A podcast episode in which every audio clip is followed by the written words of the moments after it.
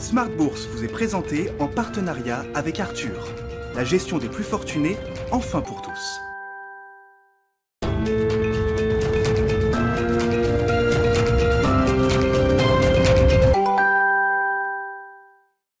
Bienvenue dans Smart Bourse, votre double dose quotidienne de marché en direct sur Bismart. Chaque jour à la mi-journée, 12h30, 13h et le soir, la grande édition pendant une heure à partir de 18h30. Au sommaire de la mi-journée, la croissance chinoise pour le deuxième trimestre qui se normalise conformément aux attentes des économistes. La croissance chinoise sur un an qui euh, réduit le, le, rythme à 7,9% donc au deuxième trimestre après les 18% et plus qui avaient été enregistrés au premier trimestre. On est, je le disais, globalement conforme aux attentes en rythme très trimestriel, on notera que la croissance euh, chinoise accélère un peu à 1,3%, donc euh, d'un trimestre sur l'autre au deuxième trimestre. Et puis, euh, quand même de bonnes indications d'activité en juin qui sont conformes là aussi à ce qu'on pouvait imaginer de la croissance chinoise à ce stade, avec une production industrielle et des ventes au détail qui ralentissent légèrement, mais qui ressortent supérieures aux attentes. Voilà pour le, sujet macro du jour. On reviendra évidemment sur les derniers débats autour de l'inflation aux États-Unis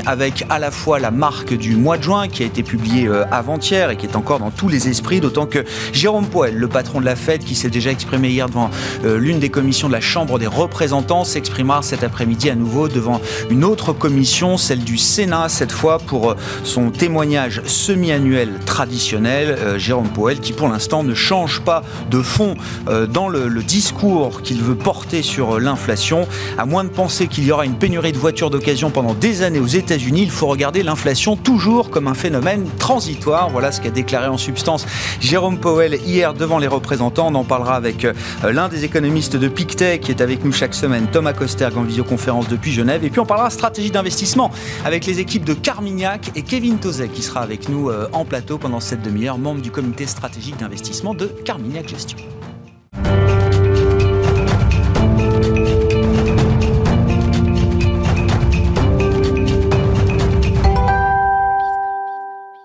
D'abord, les infos clés du jour sur les marchés avec des marchés actions euh, en Europe qui sont orientés à la baisse à mi-séance. Le CAC retombe autour de 6500 points. Nicolas Pagnès nous accompagne en fil rouge tout au long de la journée sur Bismart depuis la salle de marché de Bourse Directe. La bourse de Paris est en léger repli à la mi-journée, euh, toujours sur fond d'interrogation quant aux impacts du variant Delta euh, sur la croissance, mais aussi sous l'effet des commentaires de Jérôme Powell, qui, à l'occasion de son audition devant le Congrès, s'est prononcé quant à une économie américaine qu'il juge encore loin des objectifs fixés afin d'engager une réduction de son programme de rachat d'actifs.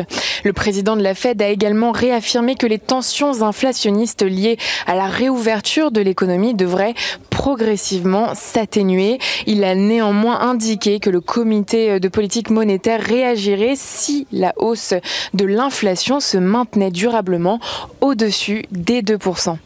L'autre facteur qui conditionne les marchés, c'est une série d'indicateurs chinois. La croissance chinoise a ralenti plus que prévu au deuxième trimestre, avec une progression de 7,9% sur un an, après un bond de 18,3% sur les trois premiers mois de l'année.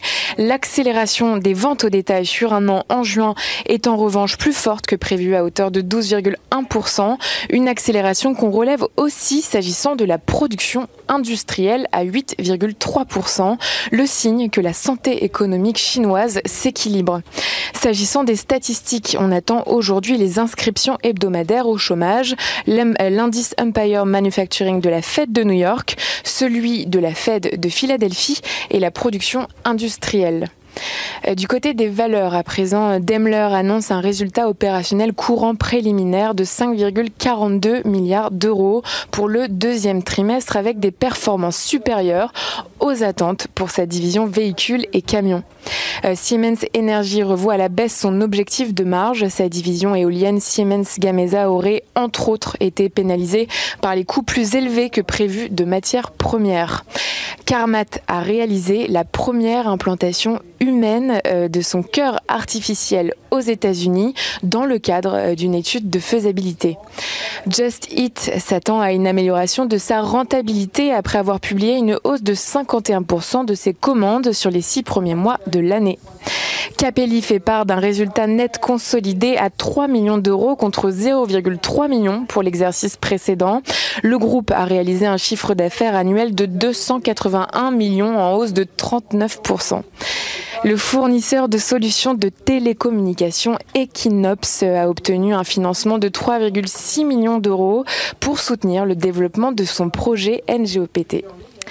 Euh, le fabricant de stations de ravitaillement en hydrogène HRS euh, enregistre une forte croissance de 309% de son chiffre d'affaires sur l'exercice 2020-2021. Et puis Manutan, le spécialiste de la distribution multicanale d'équipements et consommables pour les entreprises et les collectivités, va publier après bourse son chiffre d'affaires du troisième trimestre. Alix Nguyen, bien sûr, qui nous accompagne aujourd'hui tout au long de la journée en fil rouge sur Bismart depuis la salle de marché de Bourse Direct.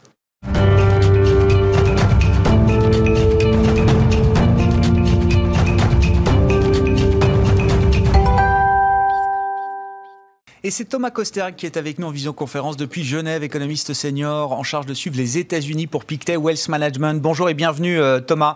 Le, sujet et le débat sur l'inflation qui euh, reste évidemment un des sujets euh, à la une, sujet de préoccupation majeur, on va le dire comme ça, pour les investisseurs et, les marchés en ce moment, avec à la fois la publication du CPI américain, c'était avant-hier, donc l'indice des prix à la consommation pour le mois de juin, qui ressort à 5,4% sur un an pour le chiffre global, et puis le témoignage de Jérôme Powell, qui a été euh, assailli de questions évidemment au sujet de l'inflation par les représentants, l'une des commissions de la Chambre des représentants devant laquelle il s'exprimait euh, hier. Je retiens cette petite phrase de Jérôme Powell qui résume d'ailleurs l'idée que, en tout cas au sein du board de la Fed, il n'y a pas de changement de fond dans l'analyse que euh, Jérôme Powell fait de, de l'inflation. À moins de penser qu'il y aura une pénurie pendant des années de voitures d'occasion aux États-Unis, il faut toujours considérer le phénomène d'inflation comme transitoire. Est-ce que c'est aussi simple que ça, toujours Thomas.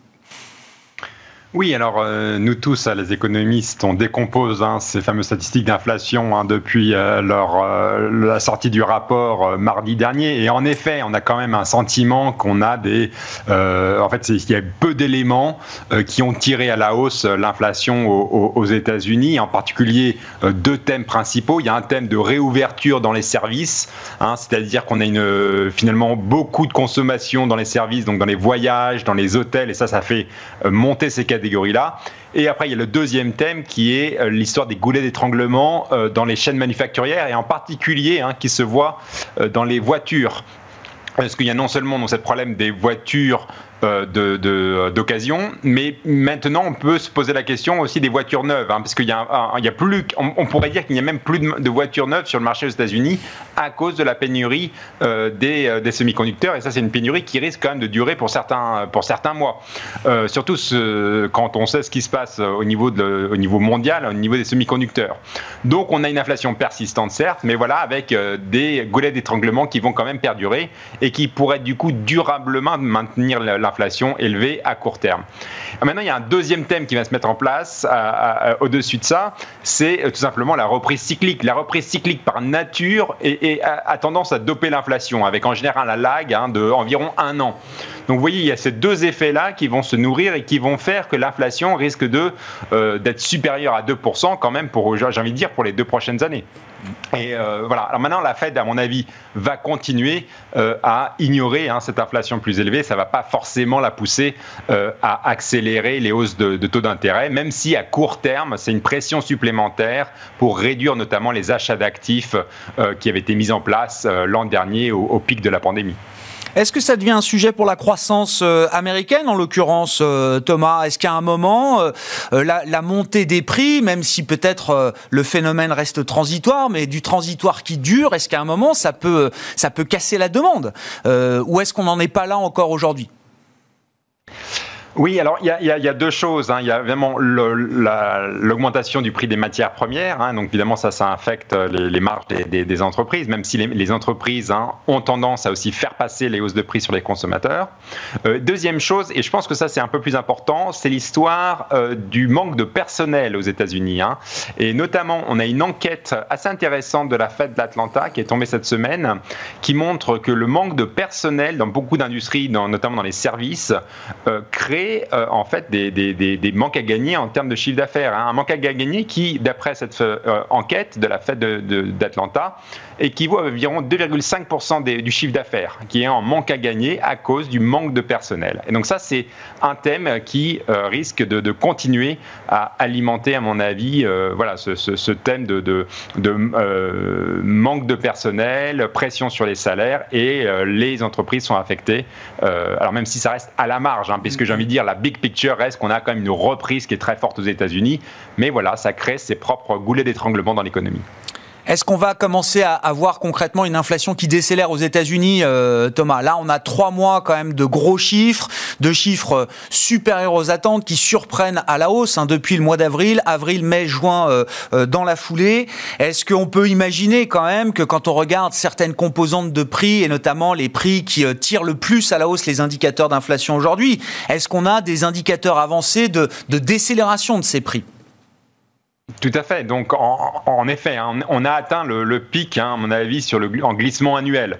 Donc maintenant, la question, c'est une fois que ces effets temporaires sur les voitures notamment vont s'estomper, et en effet les indicateurs euh, avancés montrent que le prix des voitures d'occasion est déjà en train de baisser, donc on devrait le voir cet été, mais une fois que, cela va s'estomper, à quelle vitesse le glissement annuel va commencer à, descendre? Et en fait on va être sur un rythme globalement assez lent de décrue hein, de l'inflation aux États-Unis pour les raisons que j'ai mentionnées, notamment bah, on a quand même la reprise cyclique qui, elle, va commencer à se manifester, notamment sur le prix des services.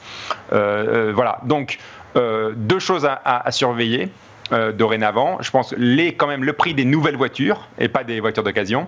Et deuxième chose, les loyers. Hein, on pourrait aussi avoir un peu plus de, euh, loyers qui commencent à se, se, raffermir dans les prochains, prochains mois. donc, bref, conclusion. Un pic, oui, qui a été atteint, une décrue, mais une décrue qui restera assez lente, mais qui ne devrait pas pour autant euh, désarçonner la réserve fédérale. Bon, alors Jérôme Poel a répondu à beaucoup de questions autour de, l'inflation. Il a été aussi beaucoup interrogé alors sur, des questions de politique budgétaire, de fiscal policy, comme euh, on dit aux États-Unis, alors sur lesquelles il botte en touche à chaque fois. C'est pas de mon ressort de m'impliquer dans ces débats et dans ces discussions budgétaires. Néanmoins, on sentait quand même hier parmi les, représentants euh, qui euh, interrogeaient Jérôme Poel, et ce sera sans doute pareil tout à l'heure au Sénat, beaucoup de questions sur le besoin, l'ampleur, la nature du programme d'investissement qui est toujours en discussion euh, en ce moment entre le, Congrès et la Maison Blanche, pour dire les choses euh, simplement. Qu'est-ce qu'on peut imaginer à ce stade de, sur le plan justement d'infrastructures euh, aux États-Unis? Comment est-ce que les débats avancent? Est-ce que on a déjà pris acte Le marché, les investisseurs ont-ils déjà pris acte que l'ampleur du stimulus budgétaire à venir serait peut-être moins important, beaucoup moins important que ce qu'on pouvait imaginer il y a quelques mois? Alors, pour, revenir au sujet de l'inflation, ça, c'est en fait, l'inflation est un sujet politique maintenant aux États-Unis mm. et c'est une vraie chaussure dans le pied euh, pour Joe Biden, hein, pour le président euh, américain, qui doit faire passer ses gros plans de, soutien à l'économie, euh, ses gros plans structurels. Là, cette inflation très élevée arrive à un très mauvais moment. Hein, et ça, c'est assez problématique, puisque même dans son camp, il y a des doutes quant aux effets potentiellement inflationnistes de autant de euh, d'ajouts euh, budgétaires dans l'économie. Et donc ça, c'est un vrai problème. Et on voit qu'en effet, le, les, les, les, plans de Joe Biden ont du mal à passer au Congrès. Alors cette semaine, en termes d'actualité, comme on le sait, il y a eu un accord hein, entre le leadership au sein du Parti démocrate sur un plan budgétaire décennal à 3,5, enfin 3500 milliards de dollars. Donc ça, ça a été fait cette semaine. Maintenant, le passage au Congrès, qui vraisemblablement risque d'être plutôt au mois de septembre et octobre, risque d'être quand même compliqué. Je rappelle que même au sein du camp démocrate, il y a encore des incertitudes sur est-ce qu'il faut vraiment encore ajouter du budgétaire à l'économie alors que la croissance se porte bien. Euh, et euh, deuxième chose, comment on finance ces plans? Et là, ce qui est intéressant, euh, c'est qu'il y a eu un peu un changement de dogme même au sein du Parti démocrate, puisque les 3500 milliards de dollars seraient purement financés par de l'impôt avec pas de nouveau déficit. Hein, donc là, il y a un peu un changement. On avait au début du mandat euh, le président Biden qui euh, y allait euh, très fort sur le déficit hein, pour financer les nouveaux plans de, enfin pour les plans de soutien, on était donc très fortement dépendant mm. du déficit budgétaire. Là, on a un peu un changement de paradigme. On revient à une quelque part un policy making plus classique où on va chercher à équilibrer les dépenses et, les recettes. Hein. Donc voilà aussi pour l'économie, ça veut dire si on cherche aussi des nouvelles rentrées fiscales, hein, c'est qu'on va pousser l'économie d'un côté, mais de l'autre, on va aussi euh, risquer de la freiner. Et donc, en effet, c'est des plans qui seront beaucoup plus mitigés en termes d'impact net pour la croissance économique américaine. Merci beaucoup, Thomas. Merci pour vos remarques, votre euh, éclairage hebdomadaire sur les enjeux américains. Thomas Kosterg avec nous en visioconférence depuis Genève, économiste senior chez Pictet Wealth Management.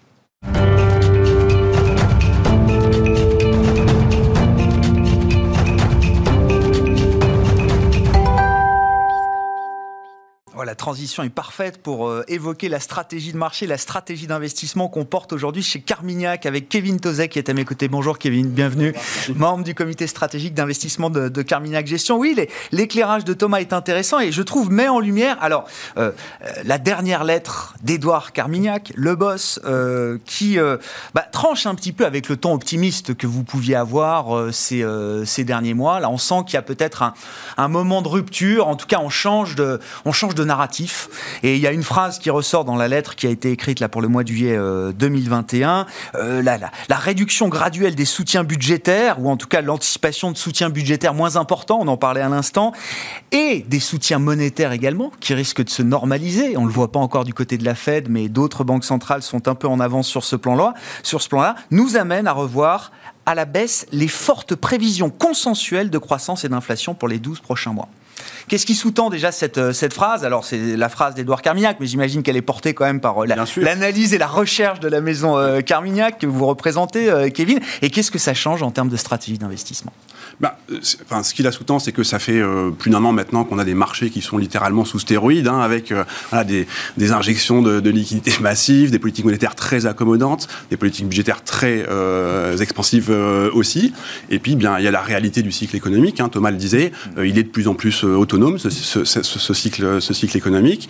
Et donc, eh bien, les mesures exceptionnelles qui avaient été mises en place, eh bien, euh, pour remettre l'économie sur des rails, eh bien, elles sont de moins en moins nécessaires. Et ce qui rattrape bien la réalité de, ce policy mix, hein, eh bien, c'est peut-être un peu moins eh bien, la trajectoire de la croissance, mais d'autres problématiques comme l'inflation, et donc ce qui va pousser les banques centrales à en faire un petit peu moins. Et puis, euh, eh bien, une fois que les mesures, on va dire, de, soutien ont été mises en place, maintenant il s'agit des mesures de relance, et là ça pose plus de, questions, et puis le financement de ces mesures de relance, là qui en pose euh, encore un peu plus. Et donc tout ça, ça veut dire eh bien, une croissance à terme qui sera euh, potentiellement moins vigoureuse que ce qui était anticipé, notamment avec voilà, certains, investisseurs ou certains ports du marché qui espéraient un changement de paradigme absolument euh, massif avec euh, voilà, des politiques monétaires euh, inconditionnelles, on va dire, et des politiques budgétaires à, sans, fin. Le, marché est allé peut-être un peu trop loin, évidemment, dans l'idée d'un nouveau régime de, croissance, un nouveau paradigme. Mais vous dites, c'est le bon moment aujourd'hui pour revenir un petit peu les pieds sur terre. C'est pas prématuré, parce que, enfin, le, le, le pic de croissance en Europe, par exemple, J'espère qu'on l'a pas encore vu euh, d'une certaine manière, euh, Kevin. Je sais que les marchés fonctionnent par anticipation, mais vous dites c'est c'est le bon moment pour se réinterroger quand même sur ce que seront la croissance et l'inflation demain. Oui, et puis là aussi, par exemple, si on regarde sur les marchés d'actions, euh, cette année 2021, c'est une année exceptionnelle. On va dire les, les anticipations de croissance bénéficiaire pour cette année, c'est entre 40 et 50% pour les États-Unis et l'Europe. Enfin, c'est quand même massif. Et donc il faut quand même se préparer à une forme de retour à la normale. Et la normale en termes de croissance bénéficiaire, hein, c'est autour de, autour de 10 et euh, donc les analystes euh, sell-side ont fait un peu ce travail-là. Et on connaît leur tendance à revoir leurs prévisions à la baisse. Donc on, va voir comment ça, comment, comment ça se passe sur cette saison, sur cette saison de résultats. Euh, mais les investisseurs, je suis pas sûr qu'ils l'aient qu'il qu'il déjà fait. Et cet environnement, on va dire avec bien, un peu moins de liquidité, on va dire une, une photo macroéconomique un peu moins en support, eh bien, elle tend à être quand même beaucoup plus favorable à des actifs qui ont plutôt eu tendance à, à moins bien performer sur ce, sur ce premier semestre, et notamment les actions dites de, croissance visible. Ouais, on va y revenir, mais c'est une histoire, c'est cette fameuse histoire de dérivée seconde, là, vous dites euh, d'une certaine manière, sur la croissance, sur euh, l'inflation. On a passé le pic, et maintenant, c'est plutôt une, une moindre accélération qui est devant nous. C'est ça. Et puis, et puis, il y a aussi, eh bien, euh, voilà, vous, enfin, vous le disiez tout à l'heure, il y, a beaucoup, il y avait beaucoup d'espoir sur des mesures de relance budgétaire, par exemple aux États-Unis. Mm. Bon, on voit bien que l'inflation, elle préoccupe de plus en plus, de plus en plus de, de membres du Congrès aux États-Unis. Faire passer euh, des, programmes de relance extrêmement importants dans ce cadre-là, ça pose question. Il y a des élections de mi-mandat euh, en, 2022 également. Là aussi, hein, c'est possible qu'on voit des, des, députés américains ben, un peu moins prônes à, prendre des risques et à être un peu plus sur, euh, sur, sur, la réserve. Et puis je crois que le Thomas le soulignait à très juste titre, c'est-à-dire que le financement de ces mesures via des taxes, mmh. pas forcément non plus une très bonne nouvelle pour le, pour le consommateur américain qui pourrait là aussi ben, un petit peu thésauriser en anticipation de ces, de ces, de ces hausses d'impôts. un peu moins de dépenses euh, pures, avec euh, en face un peu plus peut-être de, financement, euh, voilà, entre un mélange d'impôts, de réserve fédérale, etc. Une économie qui suit, on va dire, un, cycle classique. Bon, et donc ça, en matière d'investissement, vous l'avez dit, ça, plaide pour revenir, ben, finalement, ce qui a, ce qui a été le, le, thème gagnant des dix dernières années, pré-Covid. Alors, ce qu'on appelait une forme de Goldilocks pour les investisseurs, mais des taux finalement qui restent très modérés, c'est ce qu'on a vu et c'est ce qu'on voit euh, en ce moment. Un 30 sur le 10 ans américain, ça n'a rien d'excessif euh, visiblement. Et tout de suite, on voit, donc vous dites, les, les valeurs à duration longue, c'est ça qui repartent? Oui, et, euh, aussi parce que, eh bien, on, le souligne, c'est, on va dire, cette, cette, pression inflationniste, elles sont là, elles existent. Ça, ça a une incidence sur les taux plutôt courts, qui sont plutôt sensibles aux euh, politiques euh, monétaires, et donc bien en anticipation que la réserve fédérale, mais d'autres, la Banque du Canada, la Banque d'Angleterre, pourra en faire euh, moins, et ça plus rapidement qu'anticipé. Mais ça, ça pèse à moyen long terme sur la croissance. Et c'est bien ce que reflète ces taux longs, et notamment, notamment le 10 ans américain, c'est bien ces anticipations de croissance à, à, plus, à, plus long terme. Et on va dire, ce retour vers une forme de normalité, il ne faut pas oublier ce qui caractérisait le monde avant le Covid. Mmh. C'était quand même un monde avec beaucoup d'endettement. On a aujourd'hui encore plus d'endettement euh, dans le système euh, économique mm. et, financier. Et ça, ça pèse sur la croissance à long terme également. Et donc, ces valeurs qui, elles, sont capables, on va dire, de, de générer, euh, enfin, de croître même si euh, le cycle économique est moins porteur, elles ont toute leur place dans un portefeuille euh, aujourd'hui. Et, globalement, oui, vous dites, donc euh, ne pas les, valeurs de croissance toujours, et il faut décycliciser un peu ces portefeuilles. Là, c'est le bon moment, peut-être, si on avait pris des, des positions plus cycliques pour profiter ben, de, de, tout le thème qu'on a décrit depuis l'annonce des vaccins en novembre 2020. Vous dites, c'est le moment de, de revenir sur bah quelque chose de plus traditionnel. Oui, c'est-à-dire que la partie la plus cyclique du marché, la partie la moins chère du marché, elle est moins chère pour des bonnes ou des mauvaises raisons. Enfin, il y, a, des raisons très factuelles derrière ça. Elles tentent à être, plus endettées, à être moins rentables, et donc elles ont besoin d'un cycle économique euh, très porteur, et donc des mesures, voilà, on dit, hein, de relance très forte, de soutien monétaire très fort, et avec eh bien ces mesures-là qui vont petit à petit euh, décroître dans le temps, eh bien elles ont un facteur de support euh, en moins, et donc pour nous, ça justifie tout à fait donc, de se positionner davantage sur des valeurs qui, elles, donnent plus de visibilité et sont moins tributaires du cycle économique. Et ça veut dire quoi? Il faut, euh, ça, veut dire que les, marchés euh, actions, notamment qu'on va euh, à nouveau privilégier, ça va être le marché américain plutôt que le marché européen. Des, des, thématiques chinoises aussi, on pourra en dire un mot, qui sont tournées vers la croissance technologique ou même les nouvelles énergies aussi. C'est un thème peut-être qui est en train d'arriver sur les marchés chinois aujourd'hui. L'Europe, ça y est, a mangé son pain blanc d'une certaine manière, euh, Kevin? Alors, enfin, chez Carmignac, on raisonne plus en termes de sélection de, valeurs ou de thématiques d'investissement plutôt qu'en termes d'allocation euh, géographique. Parce qu'on trouve aussi en Europe des valeurs qui, qui offrent aussi cette, cette, très bonne, cette très bonne euh, visibilité. Alors, typiquement, on parle de luxe, mais il y a aussi des, sociétés industrielles ou du secteur, enfin, ou liées à la transition énergétique qui sont porteuses de, de ces thématiques-là. mais oui, clairement, que ce soit ces valeurs, on va dire, de croissance visible, on les trouve et aux États-Unis et en Chine et, et, euh, et, en Europe. Comment vous regardez le cas d'investissement chinois euh, dans le, alors dans le, le moment actuel avec une, une croissance, je, bon, je disais qui se normalise, peut-être qu'elle déçoit un peu certains, j'en sais rien. En tout cas, elle est à peu près conforme à ce qu'on pouvait euh, attendre. En tout cas, ce qui a été édicté officiellement, ce sera 6% cette année et, et pas 1% de plus, a priori. Donc, on est en train de décélérer vers, ce, vers cet objectif-là. Et puis aussi, tout ce qui se passe sur le plan réglementaire. Et là, visiblement, quand même, pour l'investisseur, ça, ça devient euh, un vent contraire assez fort sur euh, bah, euh, les grandes valeurs technologiques chinoises qui sont peut-être les plus facilement investissables ou les, premières qu'on a investies et qu'on a mis dans les portefeuilles chez Carmignac entre autres, Kevin. Oui, oui. Alors, enfin, là aussi, notre métier, c'est bien de sélectionner des, valeurs et pas de faire de la gestion indicielle. Donc, ah. si on peut sortir un peu de sentier débattu, on n'hésite on pas à le faire et on continue de le faire sur la croissance chinoise, il faut pas, enfin, il faut garder en, tête que, euh, on va dire, cette moindre croissance chinoise, euh, elle s'est faite aussi avec des politiques là encore monétaires et budgétaires qui étaient relativement orthodoxes, hein, contrairement à ce que nous on a fait et ce qui se faisait de l'autre côté de l'Atlantique. Donc c'est une vraie volonté hein, euh, des autorités chinoises. Et aujourd'hui, les taux chinois, ils sont bien plus hauts que ne le sont les taux, les taux européens et les taux américains. Donc des marges de manœuvre, il y en a. Et d'ailleurs, elles ont été mises en place il y, a de ça, y a de ça une semaine. Hein. on a eu un assouplissement monétaire en Chine très large et qui supporte pas creux les grandes institutions financières, mais aussi euh, les banques de plus petite et de, plus petite taille. Et ça, ça va aussi aider les entreprises de plus petite taille euh, en Chine et euh, le consommateur chinois in fine.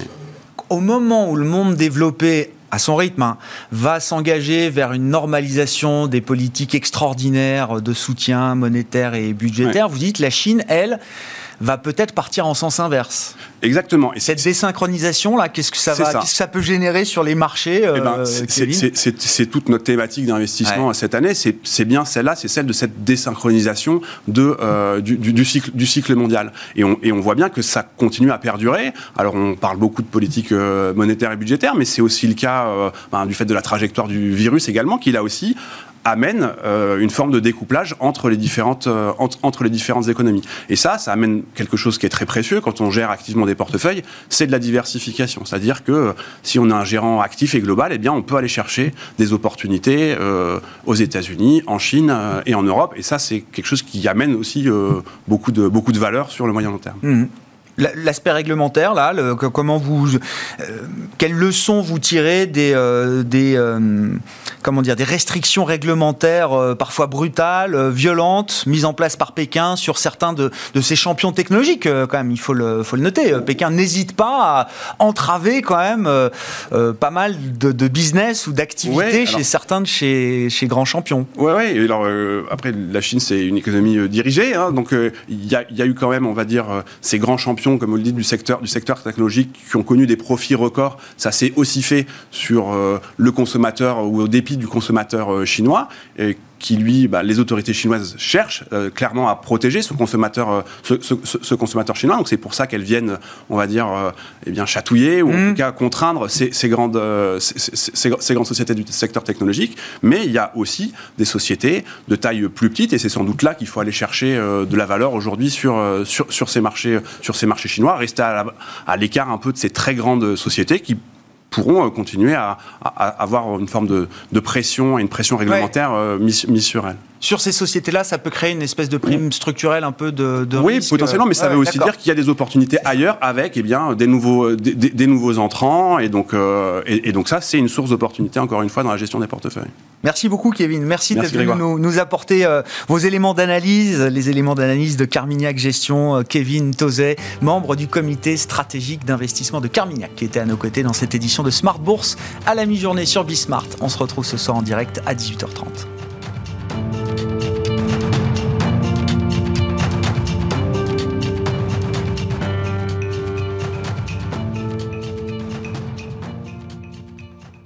Smart Bourse vous a été présenté en partenariat avec Arthur, la gestion des plus fortunés, enfin pour tous.